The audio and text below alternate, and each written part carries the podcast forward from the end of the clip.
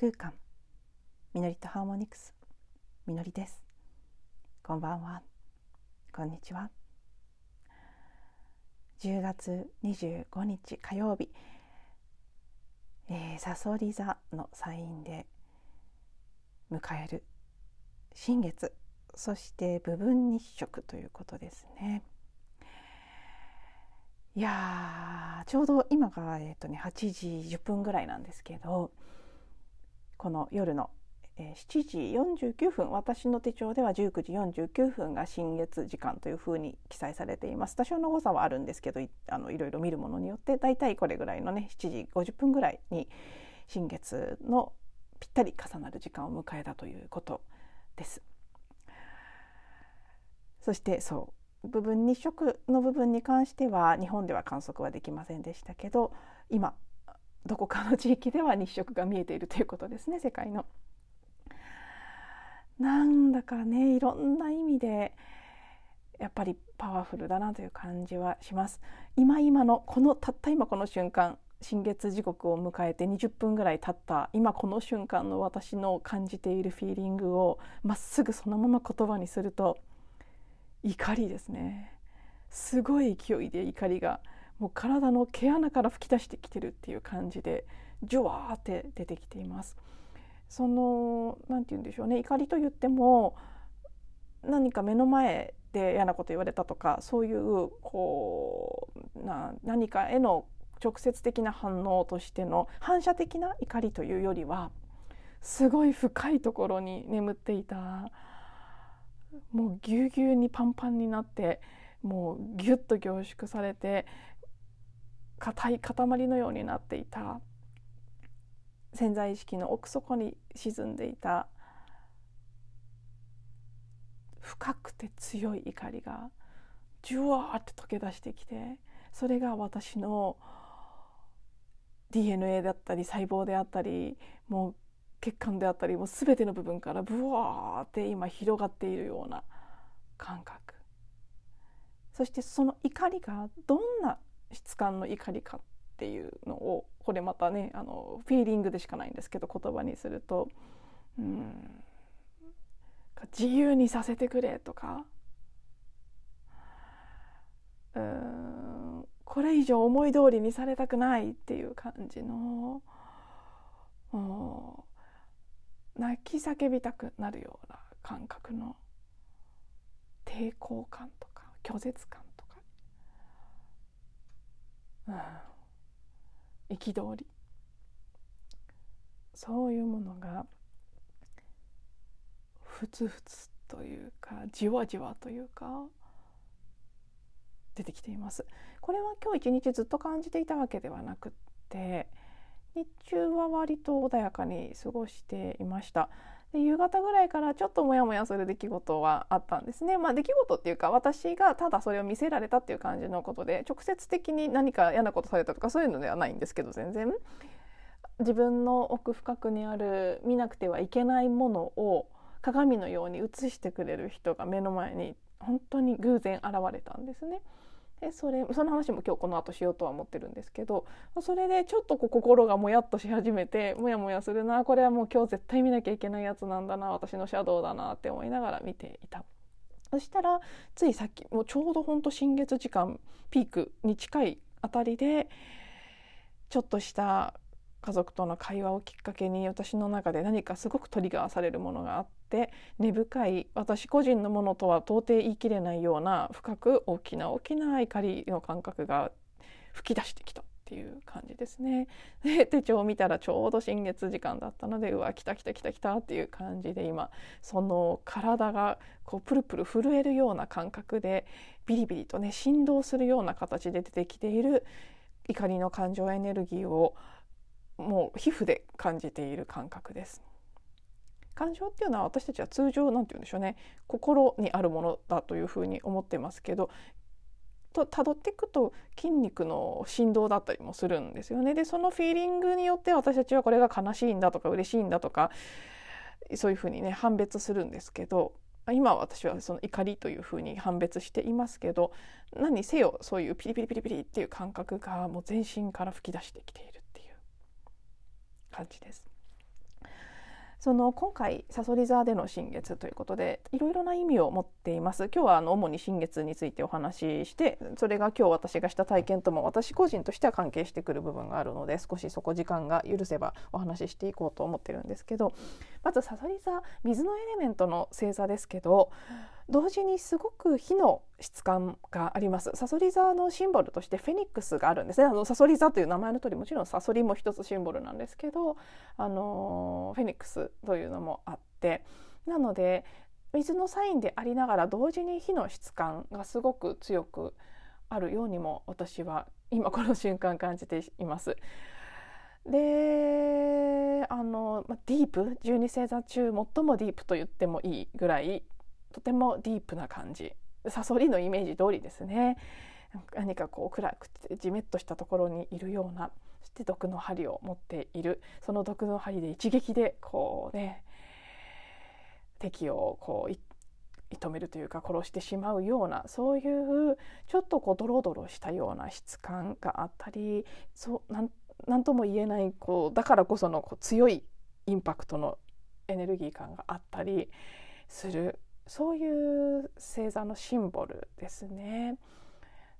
とにかくその本質毒針で一撃でっていうところに表れてる部分でもありますけどその本質をつくのがうまいという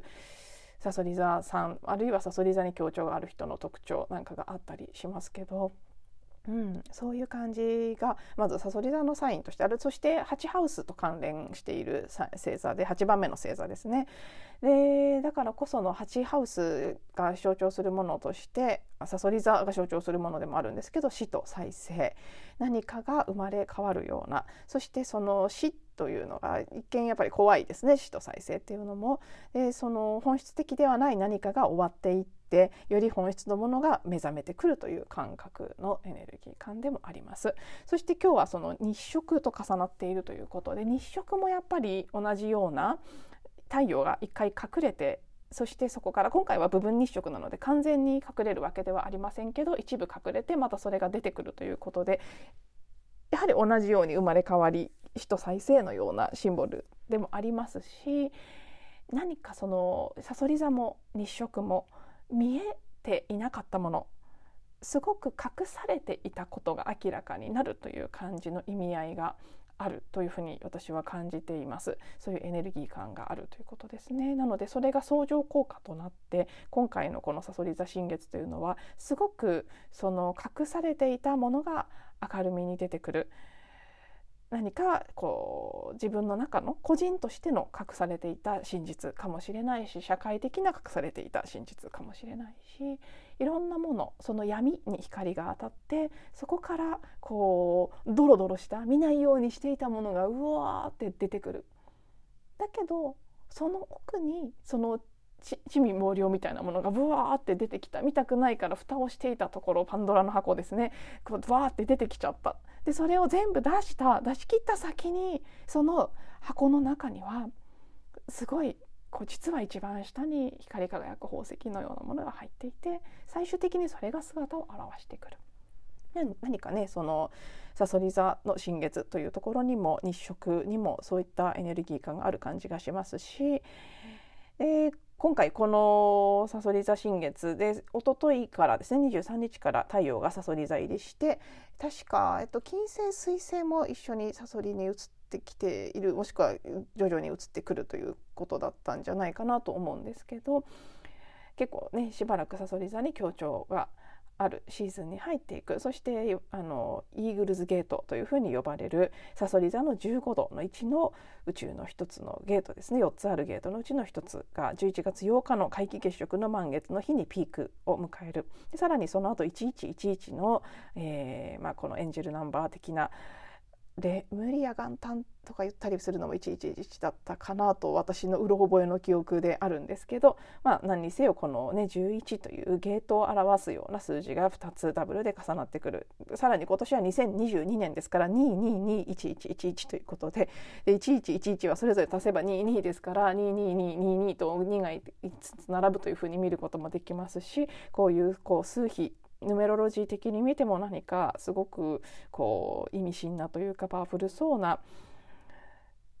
タイミングもこのイーグルズゲートのピークの直後に用意されている、まあ、ほぼピークに近いところでこの1111のポータルも開いてくるということですね。まあ、この1111のポータルもずっと開いているんですけどイーグルズゲートということですからもうこの今回の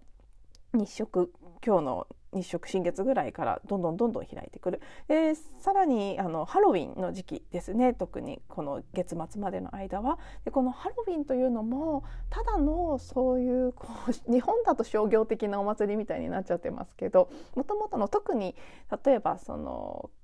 ケルト系の人の YouTube の動画なんかを見ているとちょっとハロウィンではない呼び方をするんですけど私うまく発音できないのであえて言いませんがそうそういうなんかなんて言うんでしょうねあのハロウィンってお化けの絵柄とか出てきますよね日本なんかでもハロウィンのこう装飾って。で「ワトリック・はトリート」っていう言葉が有名ですけどその要はこのさそり座のシーズンならではですけど地底というかねあの、まあ、死後の世界みたいなところからいろいろな存在が蘇ってくるようなそういう感じのイメージあるじゃないですか。それが表している通りその見えない世界との間の境界線が薄くなるそのベールが薄くなるという言葉最近英語圏の方のあのタロットリーディングとかのとか星読みの YouTuber さんの動画でよくそういう言葉を見,、見かけますね。ベイルがすごく薄くなってるだからこの生きている私たちの世界とその生きていない死後だけではないですけどねそのスピリットの世界見えない世界との間のベールが薄くなる時期でもある。だからこそのそれはあのー、何でしょうねスピリットとか死者とかそういうふうに見ることもできますけど見えない領域といった時に結局自分自身の潜在意識無意識の領域との間のベールが薄くなるというふうに言うこともできるんですよね。潜在意識だけではなくてその超意識ハイヤーセルフの部分も含めた普段この顕在化していて見えている考えたりすることのできる部分の自分とそうではない見えない領域の自分との間の隔てるものも薄くなっているのでだからこその自分がこう見ないようにしていた自分の中にあるこう闇シャドウのような部分も出てきやすくなってくるということですね。そういう期間がこの先どんどんどんどん深まって極まっていくので結構すごいなとそして今気がつきましたけどそっか11月8日が皆既月食の満月なんですけどここがあれですねアメリカではちょうど中間選挙のタイミングになるんですよね確か。これは結構すごそうですね。やっぱり明るいろんなことが明るみに出るという流れがこの日を挟み前後の期間も含めてもうどんどんどんどん加速していくそしてその明るみに出てほしくないという方が抑え込もうとするためにもう結構なりふり構わなくなってきてる感じが見ているとするのでね結構もうありえないことまで含めしてくる可能性があるということでいろいろとショッキングなことが表に出るかどうかは別としてさまざまなことが水面下であったりあるいは時には表面化する形で出てくるんだろうなというふうに思いますね。でまあそういう社会のことはさておきですね何何しろ私たち一人一人は自分たちの自分自身のことに集中することが何よりですしそれしか本来できないということですから私たち一人一人が自分の内側の隠していた闇もしそれが出てきたとしたらちゃんとそれを見てあげるでどう生きていきたいのかということをきちんと自分に問いかけるということがこの時期すごく大切になってくるというふうに私自身も今日一日を経て改めて強く認識しています。で私はですね日中どんなことがあったかさらっとお話しすると今日はあの近所に私がすごく欲しいとこの10月に入ってから日増しに欲しくなっているクリスタルトーンズという会社のクリスタルボールを扱っている正規のあの販売店さんがあるんですね。これもまあご縁だなと思いますけどたまたま本当に家から23分の距離に数少ない日本で買える場所が他に何箇所あるのか私は確認したことがないですけど下手したら1箇所かもしれないっていうぐらいのね多分貴重なお店があるんですね。で私が1個だけ持っているこのクリスタルトーンズ社のアルケミークリスタルボールもそこで購入したものなんですけど今あのコロナ禍以降予約制になっていてそちらのお店は。普段予約を取らないと行くことができない。しかも予約結構いっぱいなんですね。あのはっきり買う予定もないのに予約がな予約取っていくっていうのはなかなか勇気が出ないものですから行かずにいたんですけど今日はオープンデーだったんです。月に2回ぐらいしかオープンデー1回か2回しかなくってで今日オープンデー。でしかも私はたまたま予定があのなくて行ける状態で。で新月日食新月。これはもう行くしかないと思って自分が1個だけ持っているクリスタルボールを持ってこれに合うものすぐには買えないかもしれないけど新月だしこれをね買うっていうこう意図をクリスタルボールは糸を増幅してくれる力がありますからその場に身を置いてクリスタルボールと触れてで糸を放ちたいという思いもあって行ってオープンではあの自由に見たいやつを見ることができるので自分のと並べていくつか試し引きをさせてもらったんです。でそれ自体はすごくいい時間でそこのお店ももクリスタルもいろいろ売ってるんですけど本当にどれも美しくっているだけで幸せな空間なんですけどで私の行った時に先客の方がいらっしゃったんです。その方ガチでクリスタルボールを選んでて3つか4つ買いたいということでねあのー、そう組み合わせでどれを買うかっていうのを選んでらしたんですたくさん試し引きをして。私も特に時間の制約とかなかったので なんかずうずうしくもその 選ぶ会話に混ざってお店の方とその方の会話に混ざってやっぱりねあの客観的に他人目線で見るとどれがお似合いだなとかこの音とこの音がいいなとかそういうの分かるものだったりもするのであのね聞いてくださったのもあって私が感じる通りこれいいあ似合ってますねとかこれいいですねとかお話ししながら過ごしていて最終的にその方は4つ大人買いをされて帰られたんです。でそのお会計されたりするところとか選択するところとかもう一連のプロセスを私はずっと2時間ぐらいそのお店にいて自分の気になるのも時々音を鳴らしたりしながら主にはその方が最終的にそれを選んで買うまでのプロセスを見守っていたんです。こういうのって面白いですよでも完全にご縁だと思うんですけどあの最後までお名前も存じ上げないですしあの、ね、はじめもちろん初めてお会いした方で。でもご縁ですよねあそこで会うご縁だったんだなっていう感じでなぜか共に2時間ぐらいを過ごしなぜかその大事な大事な大金でね買うクリスタルボールの買い物にお付き合いさせていただいたという形になった。そして私は最終的にその体験を経て自分自身のお金に関するブロックとブロックって言ったらいいのかどうかブロックって簡単な言葉なのでねつい使っちゃいますけどそれがブロックと表現するのが正しいかどうかすら私には分からないんですが今の時点ででも何かお金にまつわるさまざまな思いほぽのぽの的に言えば記憶と向き合う時間がその後訪れたんです。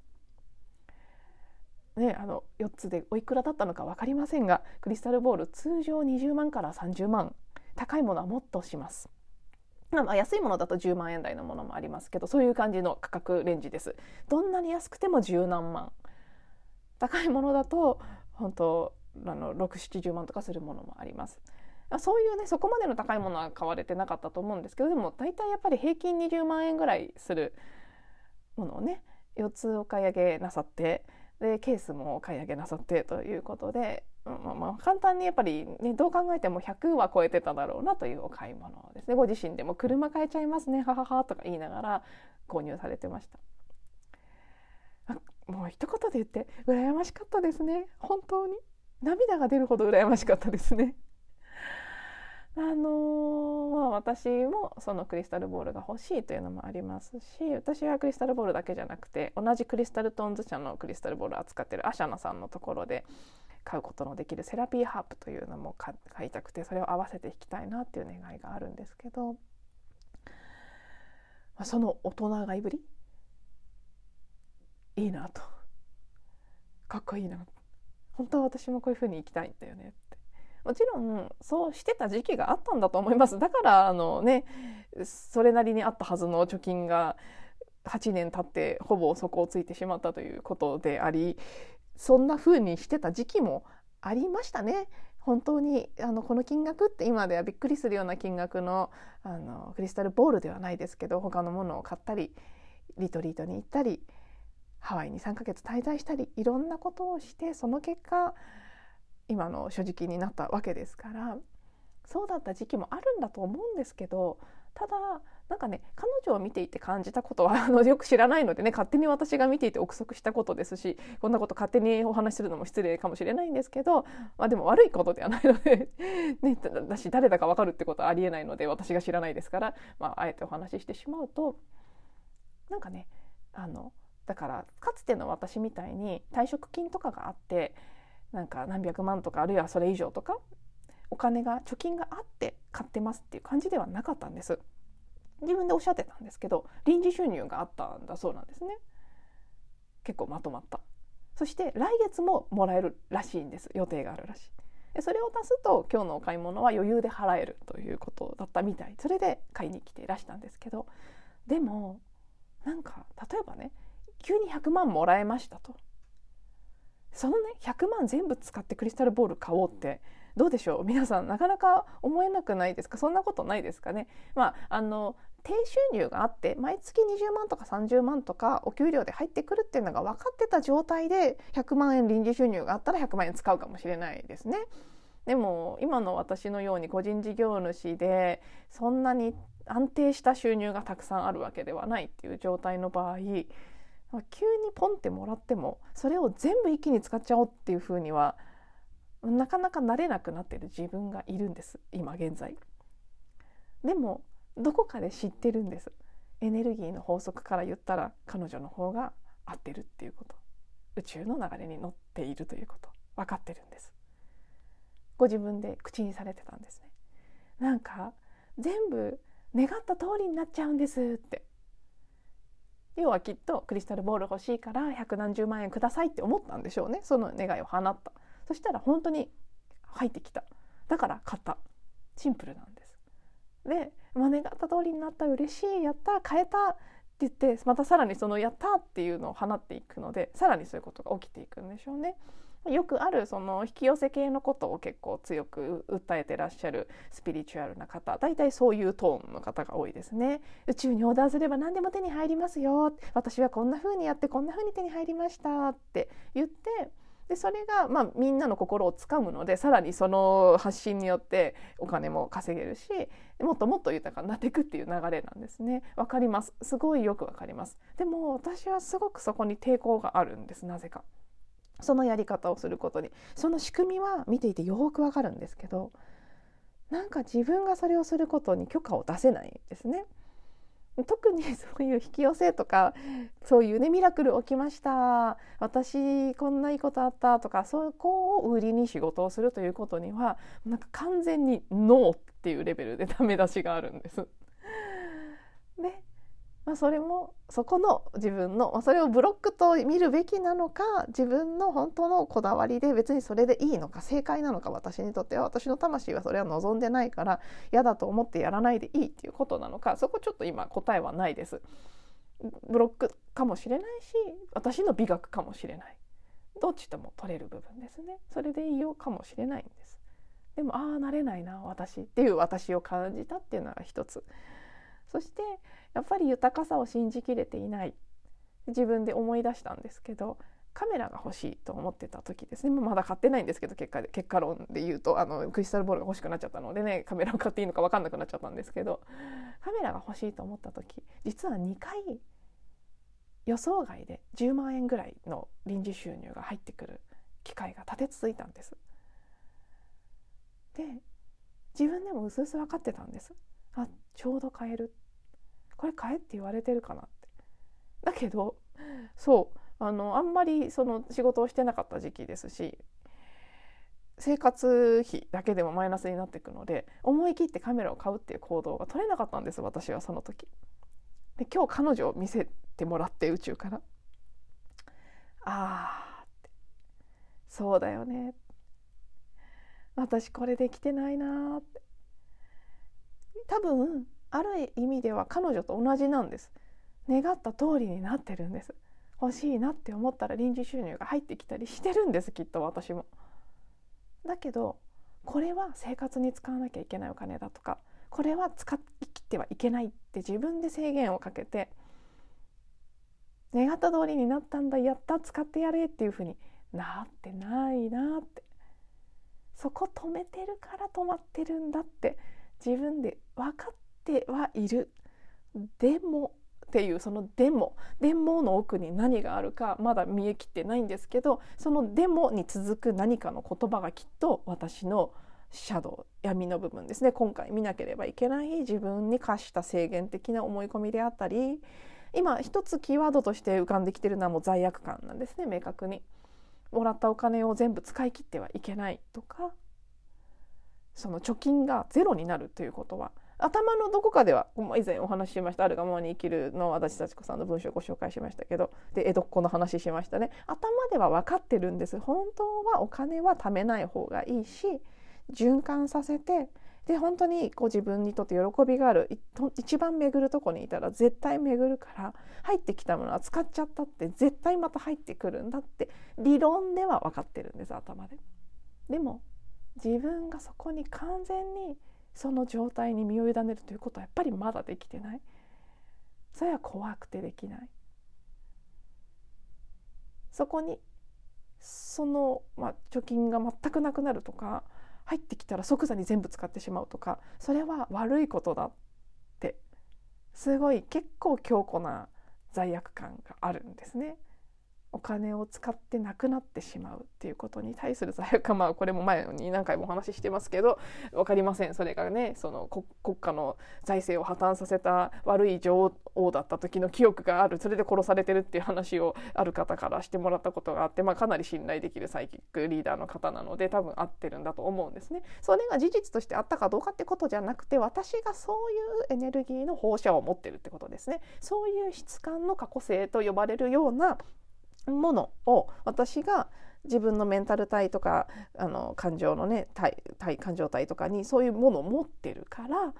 だからそういう記憶を引き寄せるしそういう体験を引き寄せるし自分の中にそういう緊張感があるということですね。もそれは自分で選択して終わりにするしかないちゃんと見て終わりにするしかないんですけど結構長いこと引きずってるなってでずっとお金を無駄に無駄にとか、まあ、無駄じゃないとしてもなんか使ってしまってなくなる。だけどなくなってしまうと思って思い切って使えない。なのにやっぱりなくなるっていうそういうところをすごくずっとやってるなって。でもそれ本当に本当に終わりにしたいって何年も願っていて何回もそこもなんか取り組んできたような気がするんだけれどもこのタイミングでまたごそっと出てきた感じがして。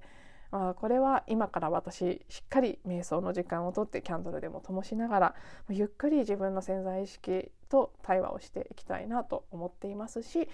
この、お金のことが深く出てきているのとさっき言った怒りですね。すごくこうその自由にさせてくれっていう感じですね。外側のものに自分の幸せを委ねて誰かに決めてもらえるっていう感じで生きてきたこと。そのなんか自分への責任放棄みたいなことを集合的にです。これは個人というよりは集合意識的にみんながしてきた。で特にうちの家系は家系のカルマ的にもそういうものがあるんですね。権威に委ねる。で自分ではどうしたいとかっていう意見を持たない。意見というかその自分の考えを持たないということ。をしてきている。それでそれで結果幸せになってないということですね。それにもいささか本当にもう嫌だなっていう感じが強烈に出てきていて。うーんもうなんかいい加減にしたいというところですね。その怒り。この2つ大きく私今日これからしっかり深く潜って見ていこうと思っております、ね、たっぷり30分お話ししてしまいましたが、まあ、皆さんもそれぞれの形でたくさんのものが出てきている。出てきてもおかしくない。タイミング的に今日今この瞬間じゃなかったとしても前後も含めてそういう質感のエネルギー強まっている時期だと思いますのではいあの絶好のこのね見て見たくなかったその箱を開けるチャンスという感じでやってまいりましょうという感じではい今日も最後まで聞いていただいてありがとうございます。また次のエピソードでお会いしましょう。